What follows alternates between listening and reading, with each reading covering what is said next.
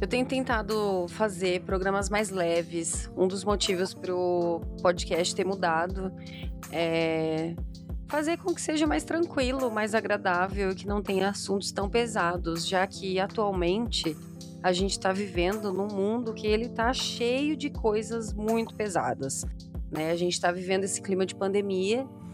Já esse ano estamos, sei lá, três meses, sei lá quanto tempo, já em isolamento social, sem poder sair, sem poder viver com a liberdade que a gente tinha, sem poder viver normalmente, né? É estranho, porque quando a gente entra nas redes sociais, a gente vê muita gente agindo como se não tivesse acontecendo nada agindo normalmente, vivendo, trabalhando, saindo, visitando os amigos, saindo para beber, indo para barzinho, e é uma coisa que não faz sentido nenhum na minha cabeça.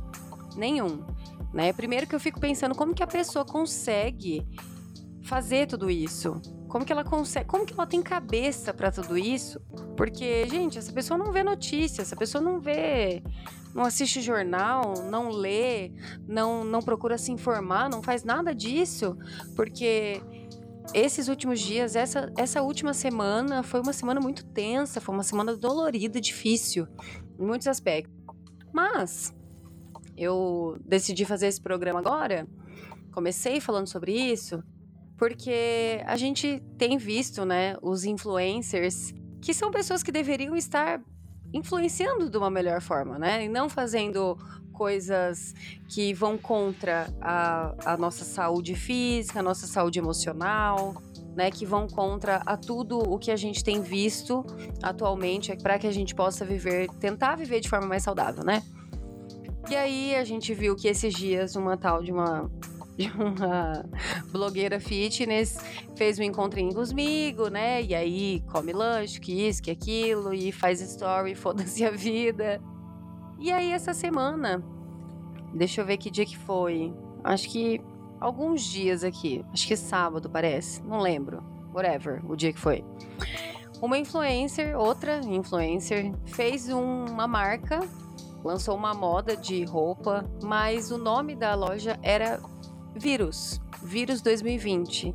Seria uma marca para trazer coisas boas, né? Pra gente ressignificar a palavra vírus, ressignificar isso e, e tentar transformar isso numa coisa boa, sabe?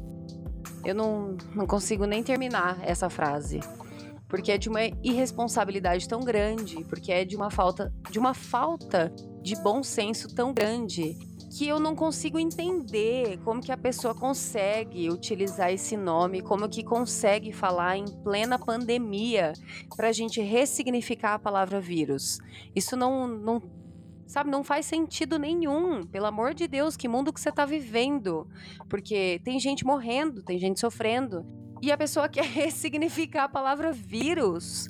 Gente, sabe? Eu acho que vamos ter um pouco de limite aí no good vibes, sabe? Se você quer ressignificar a palavra vírus, ressignifique você aí dentro da tua casa, porque é um assunto muito sério pra gente fazer esse tipo de coisa no momento, sabe?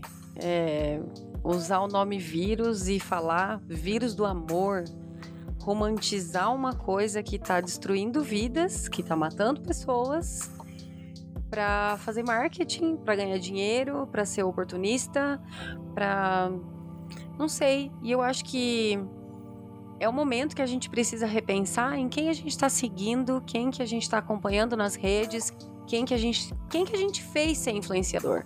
Porque se hoje uma pessoa é considerada influenciadora, que tem lá seus não sei quantos milhões de seguidores no Instagram e tudo mais, e tem esse poder de influenciar, é porque foi a gente que pôs ali, é porque a gente que está seguindo, é porque a gente que está acompanhando. E se são influenciadores que fazem campanha, é, publi para roupa, para para comida, para enfim, qualquer coisa que seja. Vamos repensar também nessas atitudes do dia a dia, nessas atitudes de vida, nessas atitudes é, que, que a gente vê que falta empatia, que falta que falta o pé no chão da realidade do que está acontecendo no nosso país e do que está acontecendo no nosso mundo. Então, eu queria fazer um programa mais leve, mais tranquilo, mais de boa nesse momento, mas eu não consegui deixar passar em branco esse assunto. Então, repensem as pessoas que vocês seguem, repensem quem vocês estão colocando no topo, para que a gente veja coisas sensatas sendo ditas e não essa palhaçada de romantizar a palavra vírus. É muito engraçado quando a gente para para pensar nas pessoas que gostam de gato e as pessoas que gostam de cachorro. Porque existe uma diferença muito grande. As pessoas que gostam de cachorro, elas gostam de cachorro, elas amam cachorro. Mas as pessoas que gostam de gato, elas perdem um pouco o limite, perdem um pouco a noção das coisas. Eu fiquei lembrando que quando eu adotei as minhas gatinhas, a Sofia e a Jade, e eu fiquei muito doida por gato. Eu virei a típica gateira louca, sabe? Existe até a hashtag CrazyCatLady, que quando a gente dá um Google e a gente vê coisas para gatos, existe uma infinidade de coisas que são feitas para gatos e como as pessoas que gostam de gatos, elas viram reféns dos seus gatos. Eles fazem o que eles bem entendem. E uma vez eu li uma frase que dizia assim: quem tem um cachorro é dono do seu cachorro, mas quem tem um gato é escravo do gato. E é exatamente isso. A gente tem aqui em casa cinco gatos. E tem uma delas que todos eles sobem aqui na sacada, todos eles sobem por todos os lados. E a gente não tem o hábito de deixar os gatos dentro de casa, porque afinal todo mundo que é gateiro sabe o terror que é o xixi de gato. Mas deixa o xixi de gato para outro programa, né? E aí, o que, que acontece? A gente não tem o hábito de deixar os gatos dentro de casa, mas quando eu tô aqui na, na minha sala, tô trabalhando e tudo mais, tem a sacada bem aqui. E uma das gatas, ela não sabe descer. Todos os gatos sobem, menos ela. E ela fica miando, e miando, e miando, e miando por horas enquanto você não abre a porta. E ela não desce. Ela não desce. E dá um ódio, porque todos eles conseguem, porque só ela que não. E aí tá. Ela sobe, porque ela quer a nossa atenção, ela quer entrar dentro de casa e a gente não deixa, e aí ela fica longos minutos dando miados altos e parece que a gente tá matando a gata, sabe? De tanto que ela mia. Isso acontece, eu subo puta, eu venho aqui pra porta, eu, eu fico muito pistola, eu fico muito brava eu chego aqui com vontade de mandar essa gata correr, de, tipo assim, pensando, meu Deus, a Dolores nunca mais vai fazer isso, porque eu vou pôr ela pra fora. E que isso, que isso, que isso, que isso. Vem super, de, super determinada, assim, de que, não, chega, Dolores, basta. Eu tô de saco cheio de você fazer o que você quer comigo.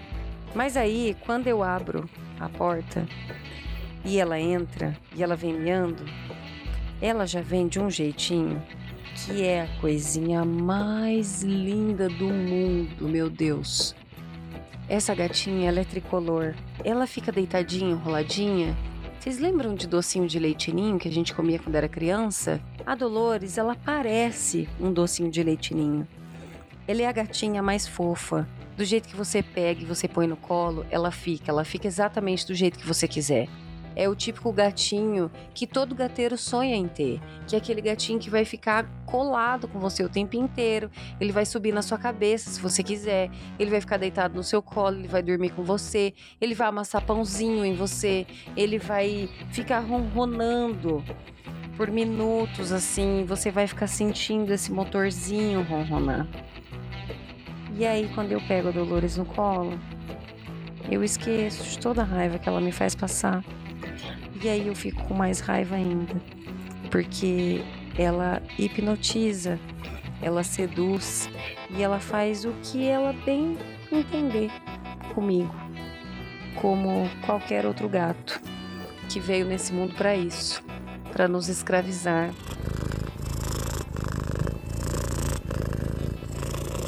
E fazer da gente o que eles bem entendem.